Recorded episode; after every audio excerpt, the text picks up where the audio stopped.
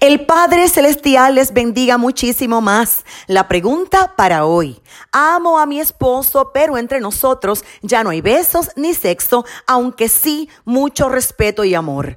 ¿Aún podemos considerarnos un matrimonio? Sabes que en cualquier momento pueden comunicarse con esta su servidora llamándonos al 787-644-2544. También les invito a visitar nuestro podcast en Spotify Marlín Arroyo.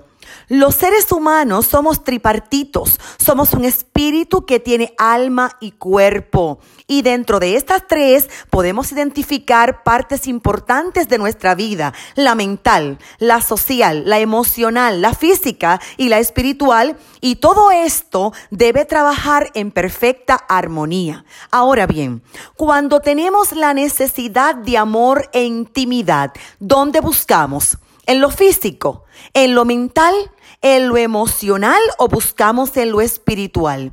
La mayoría de las personas, como son carnales, lo buscan en lo físico, en el sexo. Y en muchísimos casos, sobre todo los jóvenes, fornican y al final descubren que el sexo es solamente un alivio temporero para un deseo superficial, que la necesidad no se satisfizo porque la necesidad es mucho más profunda. La emoción se va, mientras más sexo, menos lo disfrutan. Descubren que eso no es amor. Viene la decepción, la culpa, la insatisfacción.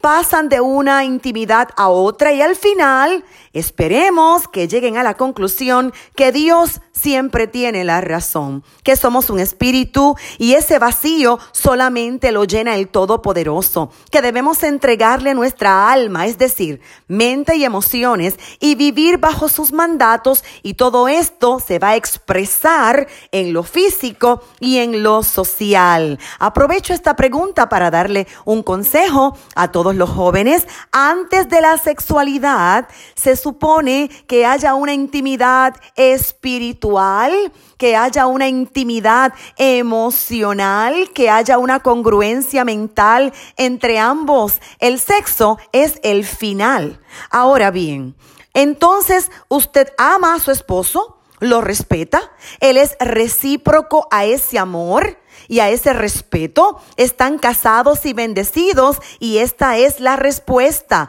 Sí, por supuesto que son un matrimonio. No solamente sus espíritus están vivos y sellados por el Espíritu Santo, sino que su mente y emociones están enlazadas en el pacto matrimonial, están viviendo bajo los principios del Señor y físicamente hay muchas maneras de expresar ese inmenso amor. Es probable que la enfermedad haya tocado su puerta y esto le impida la sexualidad.